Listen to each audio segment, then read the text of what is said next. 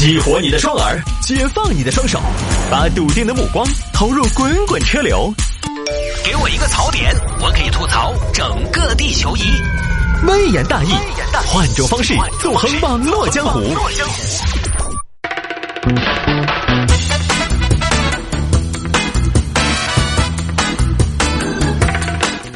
来，欢迎各位继续回到今天的微言大义。有听众朋友在问我在岷江音乐的新的汽车节目的搭档是谁？这个搭档到时候大家就知道就知道了啊，是一个男生，一个男同事，也做了几年的汽车节目了，而且他是汽车这个专业毕业的，所以在汽车方面呢，应该还是有一定的发言权的。而我呢，又是汽车键盘侠，我虽然不一定那么的懂车，但是我自认为呢，到了四十这个年纪，我还是比较懂生活，懂大家的需求的。所以我们两个也是天作之合，到时候大家就知道了啊。呃，就在二零二三年二月十三号上午的九点到十点，名家医院九十五点五。来，有听众还摆下这个事情：女子的金项链被前男友换成假的。这个事儿说的是一个施女士去年认识了一个男生，两个人很快坠入爱河，住到一块儿了。在一块儿之后一个多月呢，施女士就把对方带回家了，在两个人睡的那间屋的床单下面。施女士呢，当时放了两千块钱。施女士当时心也没多想，就放那儿。结果呢，有天出去倒垃圾，回来多心瞧了一眼，钱不见了。嘿，老公，怎么了？我放这儿两千块钱呢？什么两千块钱？我这儿放了两千块钱呢。你在这儿放了两千块钱吗？我去，我就放在这个床单下面嘞。两天了，未必你没看到啊！快拿出来！什么叫快点拿出来？我又没拿你说话。哼！刚刚我出去倒垃圾的时候都还在，我倒了垃圾回来就不在了。前后两分钟时间，两千块钱不在了，不翼而飞了，长了脚了，跑了。那我也不知道啊。那你凭什么说是我拿的呀？亲爱的，这个房间头只有我们两个人，中间我出去两分钟，有没哪个进来嘛？没有啊，那就对了噻。两千块钱放到这儿不在了，如果你没拿，哦，那该不会是我拿了吧？哎，真的有没有可能是我？我觉得有可能吧，可能个屁！老子没拿，拿出来。哎呀，老公，不要搞恶作剧了，硬是急人。这两千块钱是别人给给我妈还的钱，我真的没拿。你说我拿了，你有什么证据啊？哼。我还需要啥子证据？你不拿出来，我就上电锯了哈！你要证据，屋头就我们两个人，我出去倒垃圾了，我就问你，我有没得作案时间？没有啊？那我有没得作案的动机？我问你，我偷过自己屋头的钱吗？可不可能？有没有动机？这也不一定吧？这有什么不可能？人家都说了，日防夜防，家贼难防。哎呀，老公，搞快点，不要闹了，钱拿出来。不拿出来，今天晚上我不得给你惊喜哦！我才买了一件蕾丝边的帽子，那有什么好看的？我真的没拿。媳妇儿娃，你也是不是？你也是不是？你真的是来偷东西的嗦？哎，你再这个样子，我就报警了。你报啊？好的，幺零。哎呀，挂电话，挂电话！你你你还真报警啊？好了好了好了好了好了，拿不拿出来？好了好了好了，在这儿在这儿。我的狗，你真的拿我的钱啊你？哎呀，媳妇儿，我跟你闹着玩的嘛，不好玩吗？你跟我老子玩玩啥子啊？我我本来是想玩玩那个什么小偷与少女，你还小偷与少女，我都要报警了，你才拿出来。我如果今天不报警呢？哎呀，我就是想玩的真一点嘛，开玩笑的，开玩笑的啊，不生气，不生气啊。好，第一次就这么算了。结果后来呢，男友时不时的又发挥一下。老公，我的金项链呢？什么金项链？就我平常戴了一根啊。我怎么知道你的金项链？我又没戴。哎，快点拿出来，看到没有？我没拿。你咋回事啊？你怎么不相信我呢？两个人之间如果不能信任，那就失去了相爱的基础。我一个堂堂七尺男儿，你这么说，多少让我有些寒心呐。你寒心，项链放到屋头的，屋头就只有我们两个人，也没进小偷，也没得其他哪个来，你没拿，我没拿，凭空就不在啦，大变黄金啊！那有没有可能是老天爷的意思吧？你少来！我跟你说，你是有前科的，菊花，你不是吧？你这么说我就更难过了。我那次拿你两千块钱是跟你闹着玩的，我真想拿你两千块钱呢。我真想拿，我拿了我就走了。我，我当天还不留下来陪你，帮你妈干活吗？打谷子点包谷，我没做这事儿吗？你的金项链你再找找呗。有些东西我跟你说，菊花，你找怎么都找不到。你不找，他说不定哪天就出来了。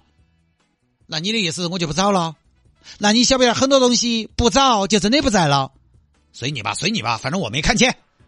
结果第二天呢，项链出来了。诶，我的项链咋个在这儿呢？你看你找到了吧？呃，找到了。你看你是不是冤枉我？自己没收拾还说我，我是那种人吗？你跟我在一起也不是一天两天事儿了，我是那种人吗？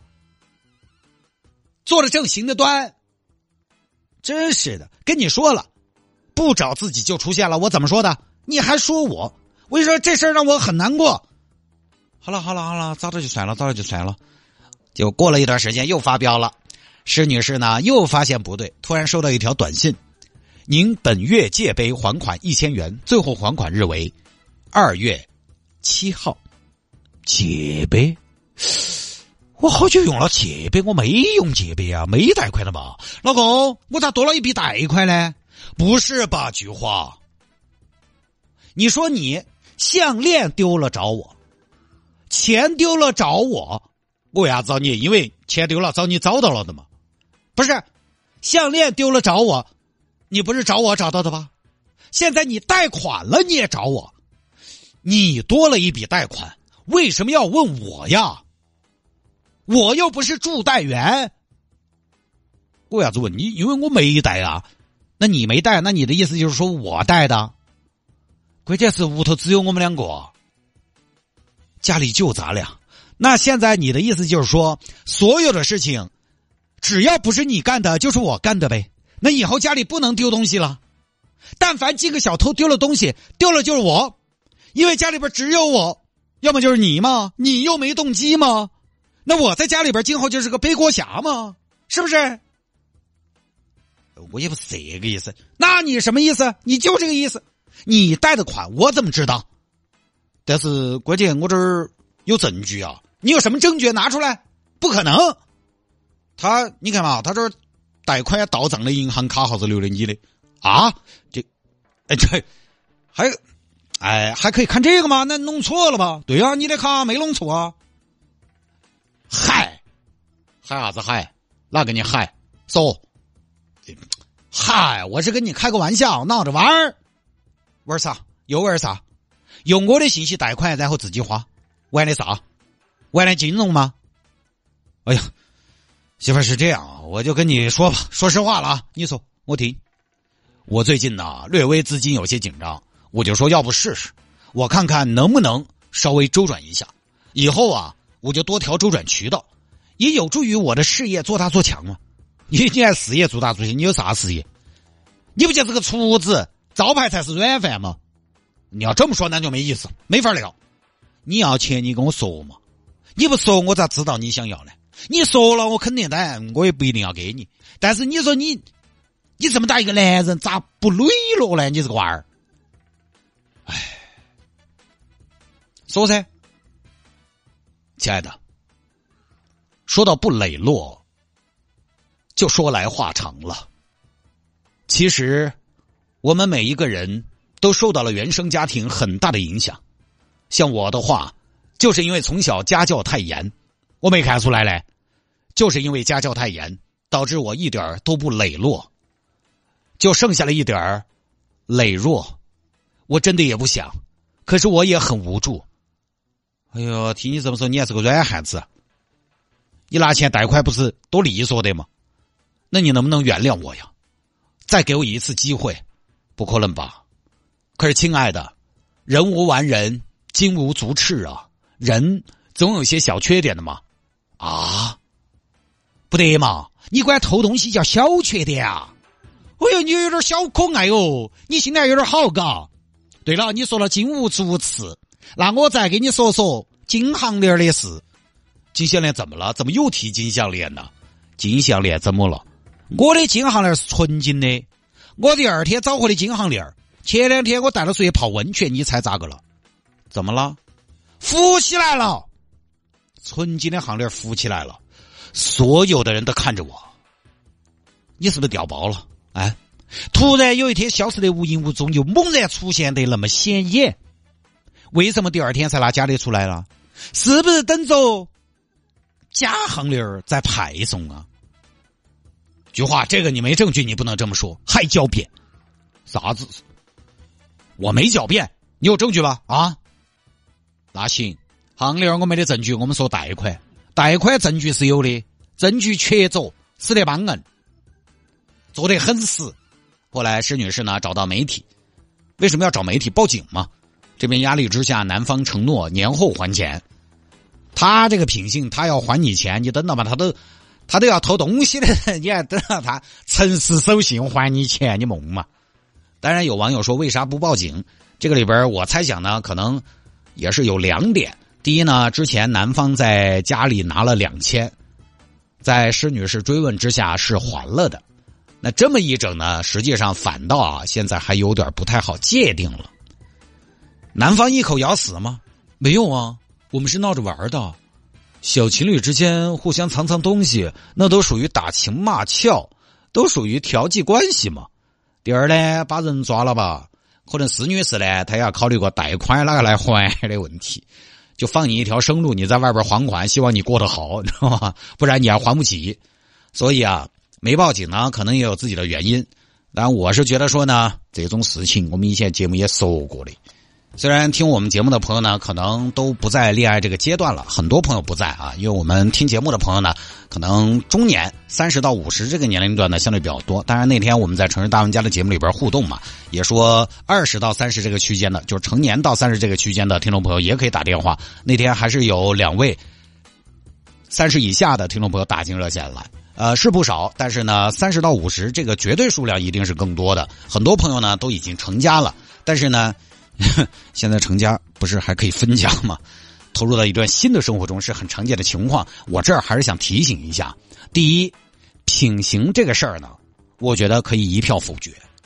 品行哈，它有时候反映一个人的道德观，那有时候呢也反映一个人的处境。其实品行这个东西呢，我觉得它是对很多人来说，它是一个变化的状态。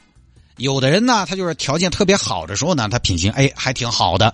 对自己要求也高，但处境不那么好的时候呢，他可能这个底线就放的相对比较低。所以品行，它有的时候反映一个人的道德观，有时候也反映一个人真实的处境。哎，所以你通过一个人的品行，你既能看到他身上的一些道德观，也能看到一个人当时的处境。手脚不干净，起码说明第一人品不行，第二呢，这娃现在条件也着实比较恼火了。我们找对象嘛，以前说的是嫁汉嫁汉穿衣吃饭。虽然说现在很多女性也非常独立，自己也能挣钱，不靠对方养活，但是你还是希望对方条件还不错，大家门当户对，才能有共同语言嘛，日子才能过到一块去嘛。所以呢，有的时候一个人品行不行，你就发现他条件又差，人还不行，你就这种情况就还留着过年嘛。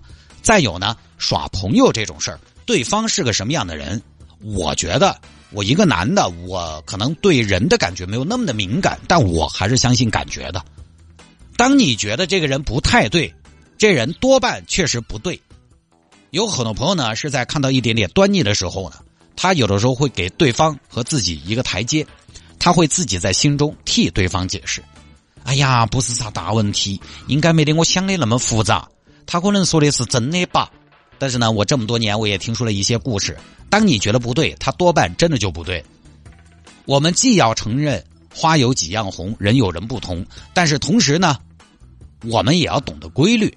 就跟借钱这个事儿一样，大家可能都有这样的经历：一个多年不联系的人，突然有一天打电话找你借钱，这个时候你会怎么想？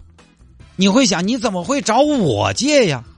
换句话说，你都找一个多年不联系的人借钱了，你这都能开口？你这个财务状况差成什么样？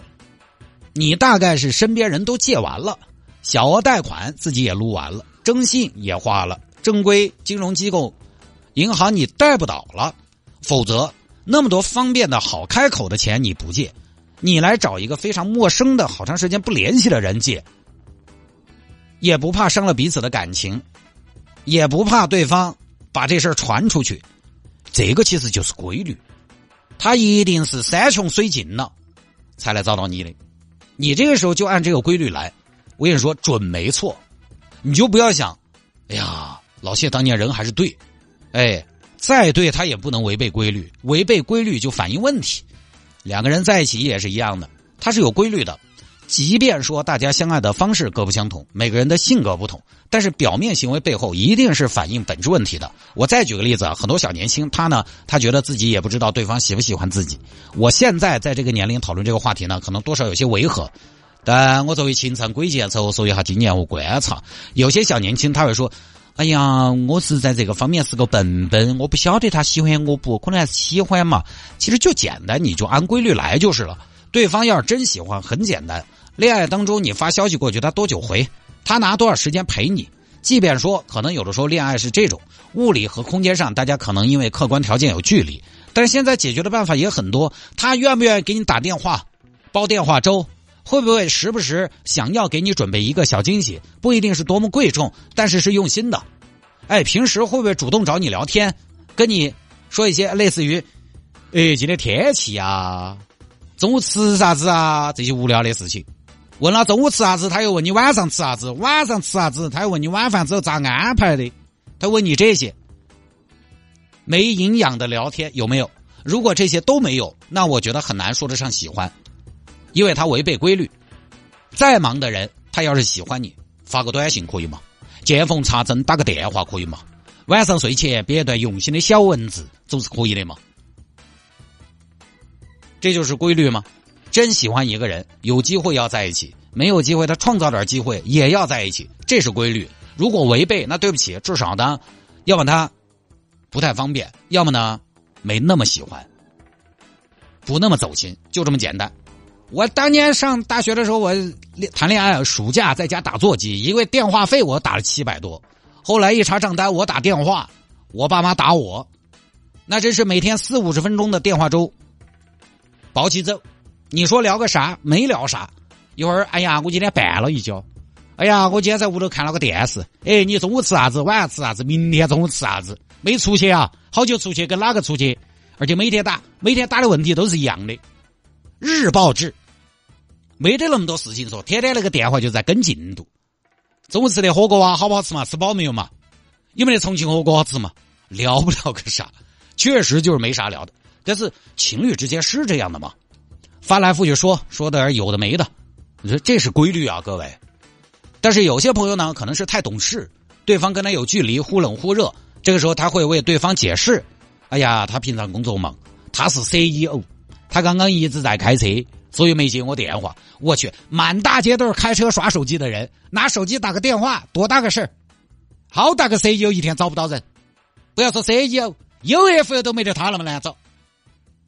我真的喜欢一个人，我把车停下来，也要给你打电话回信息，这就是规律。所以啊，当违背规律的事情出现，出于及时止损这个角度，我觉得你就新规律，就新规律多半不得错。所以这个事情上呢，施女士自己还是多少有点侥幸了。其实第一次拿两千块钱这个事情就很严重了，很能说明问题了。哪怕说钱还给你了，你可以不报警，但就没必要在一起了吗？这样的人你留在身边，一天天的，你挣吧还没有他拿的快，迟早有一天给你把你的家产存款都搬空，他也是有规律的。真正喜欢你的男的问你要钱。其实对他来说是非常难以启齿的事情，尤其是恋爱关系当中，真男人他是要在喜欢的人面前稍微打打台面，他是要崩的。哎，我社会上臊皮臊完了，我在我喜欢的人面前，我的人设也还是保持的。至少，但凡我有一点办法，我也不会主动问喜欢的人要钱。